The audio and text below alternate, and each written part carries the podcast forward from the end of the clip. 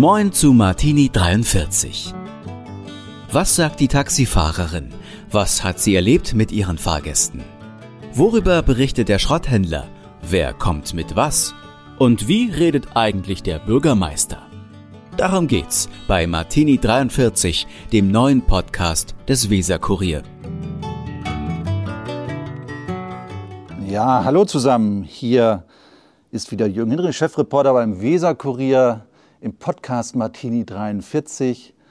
Ich habe einen Gast, auf den habe ich mich sehr gefreut, weil er sicherlich Interessantes zu erzählen hat.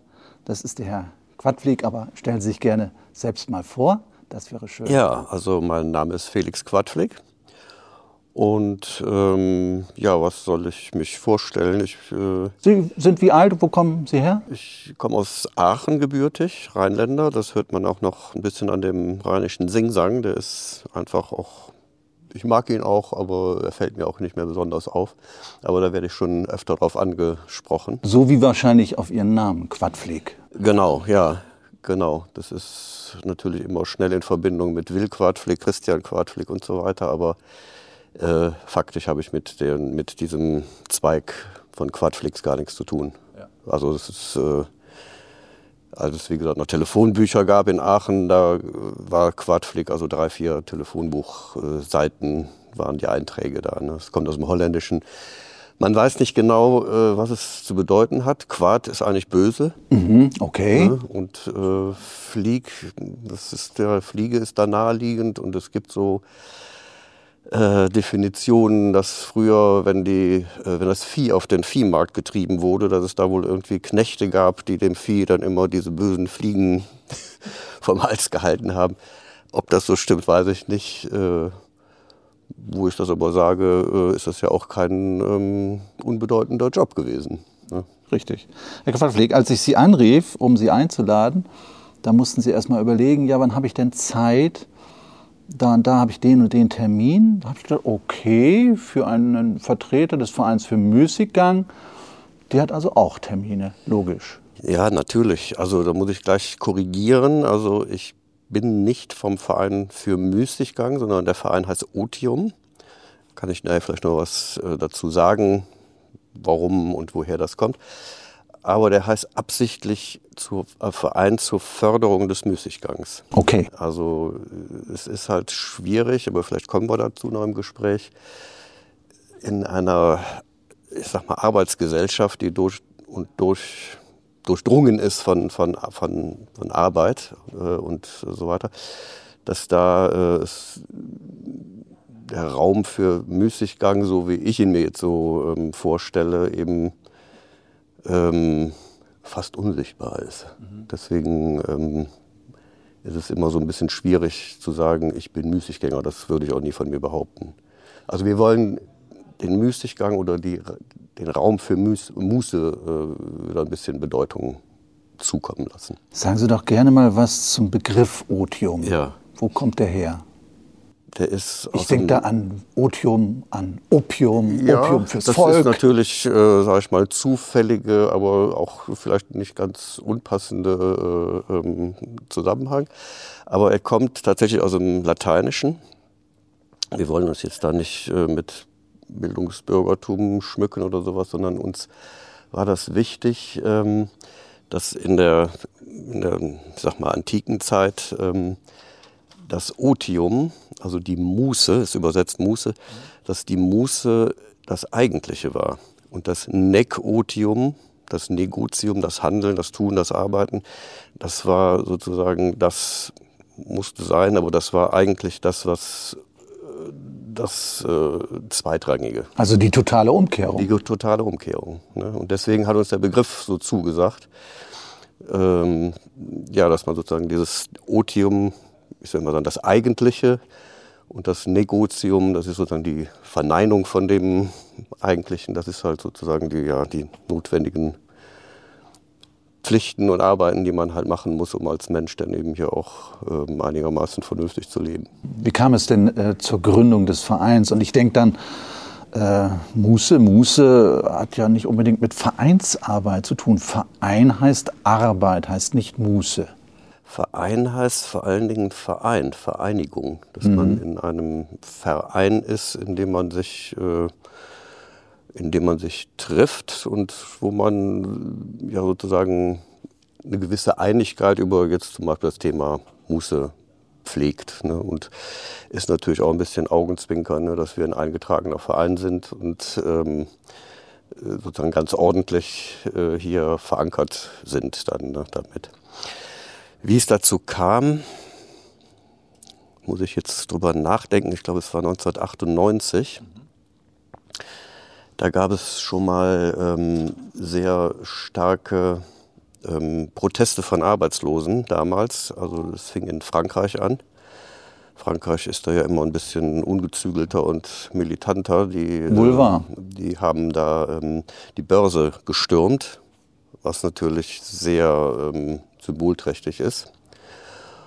Und diese Arbeitslosenproteste schwappten dann auch so nach Deutschland rüber. Und dann haben wir gedacht, prima, das ist genauso das Thema. Ne? Wo, was ist eigentlich hier mit Arbeit und Arbeitsgesellschaft, Arbeitslosigkeit, Wert von Arbeit, Selbstbewertung, Überarbeit und so weiter.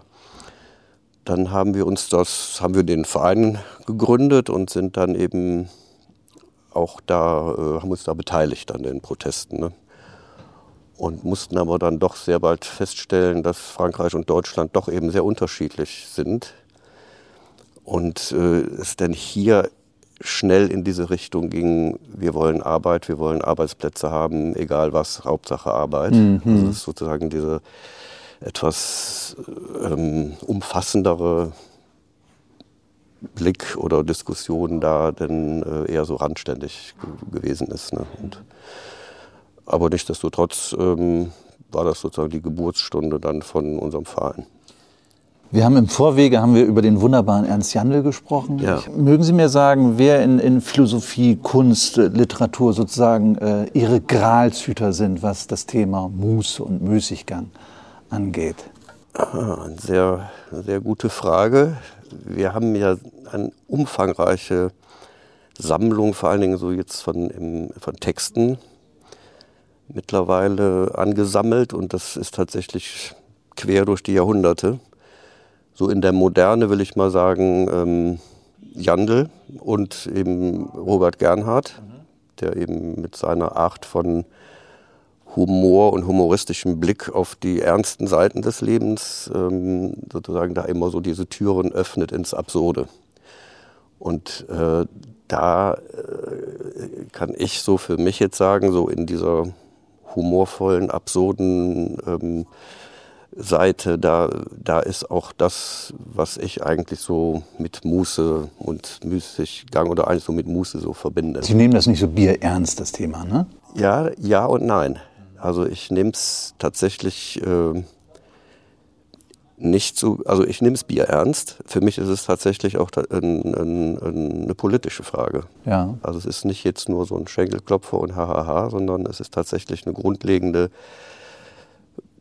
philosophisch, aber auch politisch gesellschaftliche, ähm, gesellschaftlicher oder gesellschaftspolitischer Ansatz. Mhm. Ja, weil hier eben, habe ich ja eben schon mal so angedeutet, sich alles über Arbeit definiert und es gibt so ein sehr signifikanten Satz von Hannah Arendt. Ich weiß nicht mehr, wo, sie denn, wo der jetzt genau steht. Sie hat so ungefähr gesagt, was gibt es Schlimmeres für eine Arbeitsgesellschaft, denen die Arbeit, wo die Arbeit ausgegangen ist? Was können die Menschen denn mit sich anfangen noch, wenn alles sich um Arbeit, Produktivität, Effizienz, äh, Zielorientiertheit, Ergebnisorientiertheit, in unserer Gesellschaft ja auch viel über Konkurrenz und so weiter. Ähm, wenn das, wenn das auf einmal nicht mehr, wenn man da nicht mehr gefragt ist, wenn das nicht mehr funktioniert. Und das sieht man ja zum Teil eben dann an Menschen, wie sie sich selber bewerten oder eben von außen auch bewertet sind, die nicht mehr in dem produktiven Arbeitsprozess eingebunden sind. Ne, die sozusagen, ich nenne es mal ein bisschen drastisch, aber das meine ich durchaus ernst, die in diesem Kontext überflüssig geworden sind. Und das ist ähm, schon ein gesellschaftsrelevantes Thema. Absolut, da gebe ich Ihnen recht. Äh, Sie haben jetzt äh, Hannah Arendt äh, zitiert. Ich sprach gerade von Ernst Jandl. Ich habe zur Vorbereitung mir mal ein paar Zitate rausgeschrieben, die kommen so aus Ihrem Fundus. Äh, die finde ich sehr treffend. Äh, Ernst Jandl, das geht dann schon in Richtung äh, Dadaismus, finde ich. Was soll aus mir werden, wenn ich mal nicht mehr bin? Das ist von Robert Gernhardt. Das ist von Robert ja. Gernhardt? Ja. Oh, dann habe ich das falsch zugeschrieben. Das, aber wie gesagt, aber die schön, haben dass so, Sie mich korrigieren. Die haben so schöne Überschneidungen, dass ich, äh, dass es Ernst Jandl auch hätte sagen können.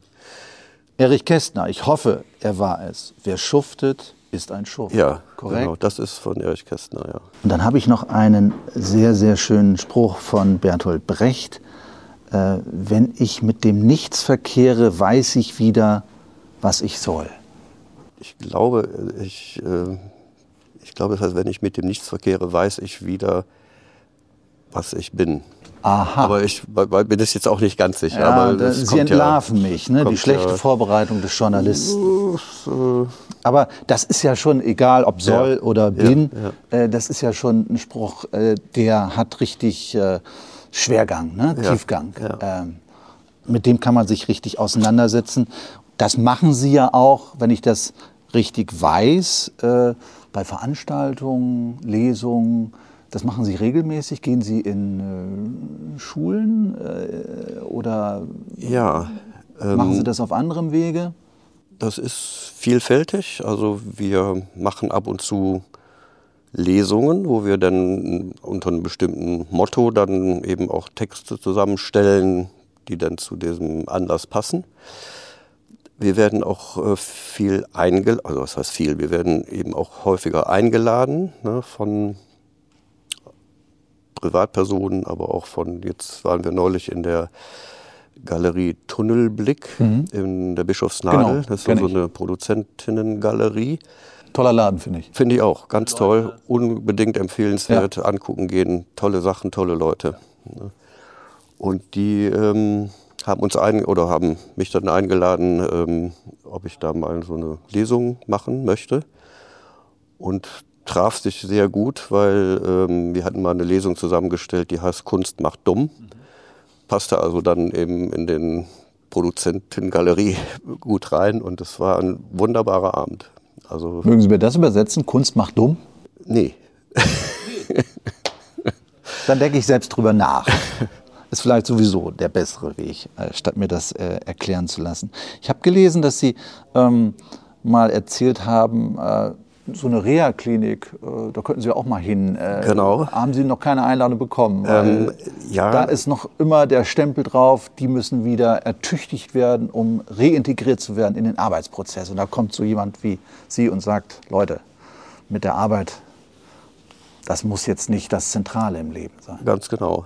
Das ähm, war so ein bisschen Experimentierfeld, was, wie reagieren Reha-Kliniken darauf, wo Leute eben vielfach mit Burnout und äh, anderen, sag ich mal, Erschöpfungserscheinungen dann, ähm, sag ich mal, wiederhergestellt werden sollen. Und da haben wir bezeichnenderweise keine einzige Antwort bekommen.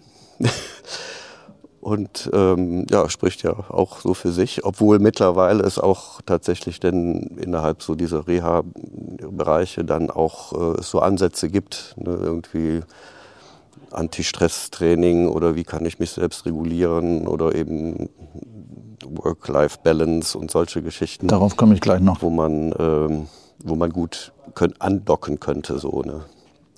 Aber was mir noch wichtig ist, ist tatsächlich ähm, ähm, von Schulen. Da haben wir eine wunderbare Anfrage mal bekommen und äh, dass eine ganz engagierte Lehrerin, Frau Schäfer, mhm im Ostfriesischen. Ich weiß jetzt nicht mehr genau den kleinen Ort, wo sie die Gesamtschule, wo die, das Gymnasium ähm, war. Die hatte das tatsächlich ähm, als Projekt bei ihrer Schulleitung durchgekriegt, dass sie ein Jahr lang mit, also das Projektunterricht, ähm, das Thema äh, Muße und Arbeit hatte. Und das war hochspannend, hochspannend. Ich bin dann auch eingeladen worden von den Heranwachsenden, von den Jugendlichen.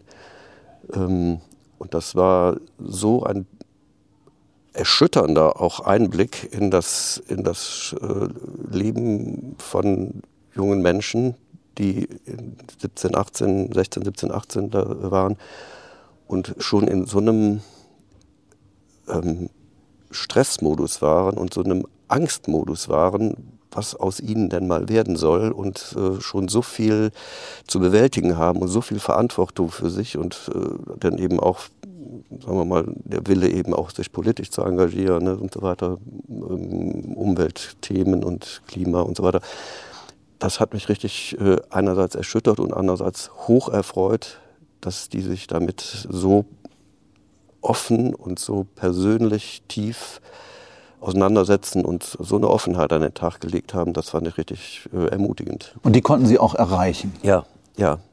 Das war, ähm, das war so ein richtig ein, ein gegenseitiges, ähm, ähm, ähm soll man sagen, so ein gegenseitiges neugieriges ähm, Miteinander, ne? wie, wie ähm, dann eben auch, das fand ich schön, von diesen jungen Menschen eben auch so ähm, ein Wunsch zu hören von einem älteren Semester, so, ähm, dass nicht alles so sein muss, wie es eben so vorgegeben ist oder wie es scheinbar so vorgegeben ist. So, ne? Wenn Sie die Heranwachsenden äh, dort in der Schule in Ostfriesland so beschreiben, äh, Ihre Ängste auch, äh, Ihre Furcht davor, wie komme ich jetzt ins Leben, ins Erwerbsleben, so ist das ja geprägt. Nicht? Wie komme ich ins Leben mhm. heißt ja nicht, ne, wie mache ich mir das kommod, sondern wie komme ich erstmal ins Erwerbsleben, wie verdiene ich mein Geld. Ähm, aber wenn Sie die so beschreiben, andererseits gibt es doch aber in der Gesellschaft eine Entwicklung, Sie sprachen eben schon an Work-Life-Balance. Wir erleben das hier bei jüngeren äh, Generationen von äh,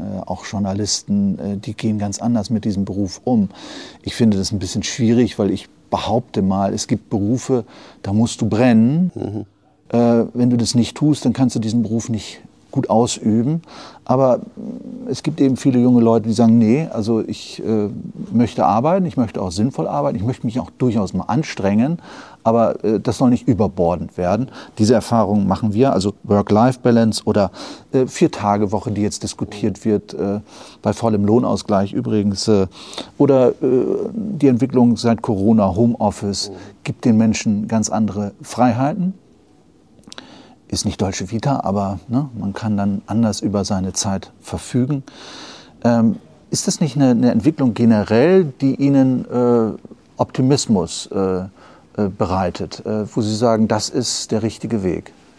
Ob das der richtige Weg ist, kann ich nicht beurteilen. Es ist, zumindest hört es sich so an, dass ja sagen wir mal, diese Thematik ähm, offenbar so ähm, offensichtlich ist, dass es bei vielen Menschen der Wunsch zumindest da es anders zu machen. Und vielleicht, ähm, wenn ich jetzt mal so ein bisschen ganz überheblich sein darf, hat ja unsere Arbeit auch gefruchtet.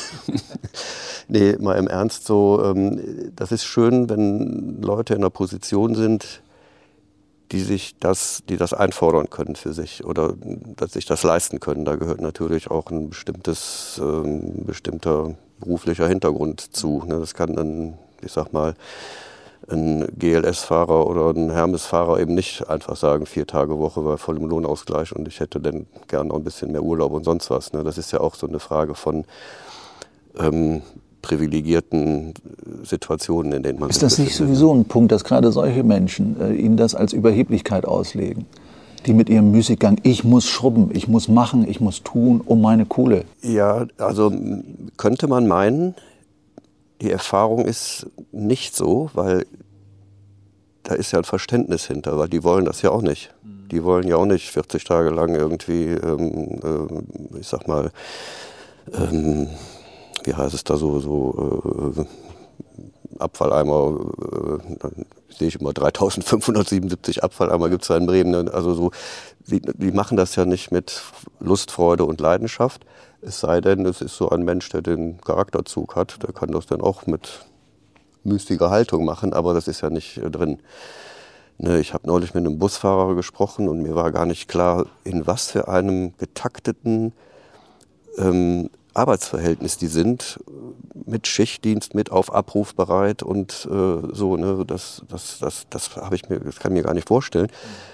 Und äh, dass bei diesen Menschen aber der, der Wunsch danach da ist und eben auch, äh, dass einfach zu viel wird und so weiter, dass die das äh, schon ähm, mehr und mehr eben auch verstehen, dass es nicht jetzt eine arrogante Haltung ist, brauchst ja nicht oder sowas, ne, sondern dass es sozusagen eine Sehnsucht dahinter steckt. Ne? Ist gerade ein Punkt eingefallen, für Sie heißt äh, Muße nicht automatisch nicht zu arbeiten. Man kann Muße auch während der Arbeit verspüren. Richtig, richtig. Also so sehe ich das. Das, ja. ne, das ist eben das Schöne an Muße, dass man es eben nicht äh, fixieren kann, nicht irgendwie äh, fest äh, ähm, definieren kann, sondern dass es irgendwie weiß jeder Mensch, was hat eine Ahnung von. Und ähm, für mich oder sagen wir mal für uns in dem Verein ist es eher eine Haltung. Eine Haltung, wie man dem Leben, dem, nach der Arbeit und den Menschen und der Umgebung und der Umwelt und, und, und, ähm, wie man dem begegnet, mit welcher Haltung man ja. ähm, durchs Leben geht. Gelassenheit. Neugier, Offenheit. Fokus, fokussieren. Ähm, mir geht das manchmal so, dass ich in Situationen schon wieder an die nächste Situation denke und an die übernächste. Mhm. Und die Situation, in der ich stecke, gar nicht richtig auskoste. Mhm. Mhm. Das ist ja symptomatisch für unsere Gesellschaft. Ne? Man, man hat die Vergangenheit, die einem im Nacken sitzt irgendwie und man hat, das ist ja heute ganz äh, ähm, virulent eben immer die Zukunft. Ne? Das, wir machen uns zukunftsfähig, wir, machen, äh, wir sind fit für die Zukunft, ne? damit äh, die Zukunft auch gelingt und, und, und. Und äh, kommt gar nicht dazu, wie Sie es gerade sagen, also zu sagen, Moment mal, jetzt ist aber weder Vergangenheit noch Zukunft, jetzt ist erstmal jetzt. Ne? Und das kann dann, sag ich mal, den Blick dafür weiten, was gibt es eigentlich noch neben dem ähm, neben den Autobahnpfaden, will ich mal sagen. Ne? Ich wollte nochmal auf den Begriff Arbeit kommen. Ähm, Stichwort Homeoffice. Ich finde, Arbeit darf nicht äh, stigmatisiert werden als per se fremdbestimmtes Tun. Arbeit kann ja eben sehr sinnreich sein und äh, gemeinschaftsstiftend. Mhm. Äh, das äh, erleben wir erleben andere Unternehmen, viele bleiben im Homeoffice oder bleiben viele Tage in der Woche oder zwei, drei Tage in der Woche im Homeoffice. Die sehe ich dann hier gar nicht mehr. Sehen Sie diesen Punkt auch, dass man eine Arbeit als etwas begreift, das, wie ich eben sagte, gemeinschaftsstiftend ist?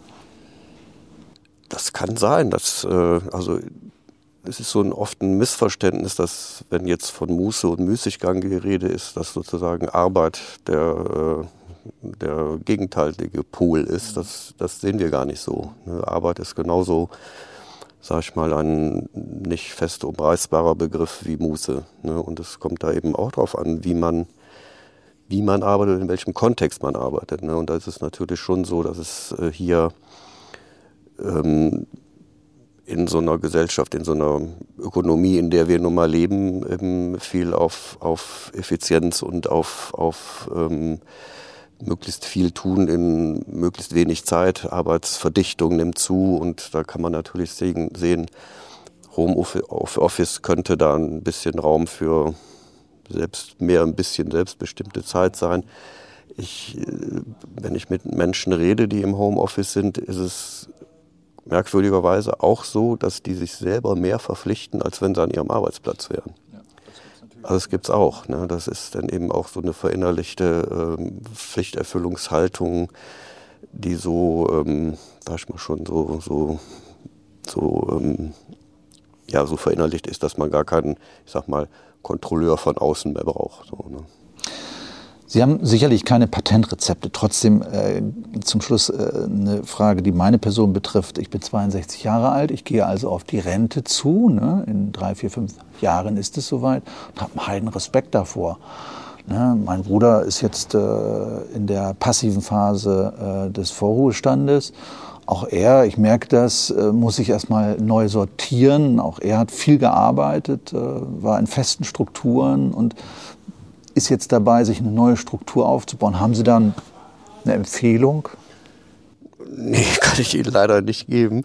Also für mich ist, also für mich ist es so hilfreich, was ich eben schon mal im anderen Kontext gesagt habe, wenn man so die, ich will Ihnen da jetzt nicht zu nahe treten, aber wenn man so äh, die, die Scheuklappen so ein bisschen öffnet und einfach so den Blick weitet, was ist da eigentlich noch?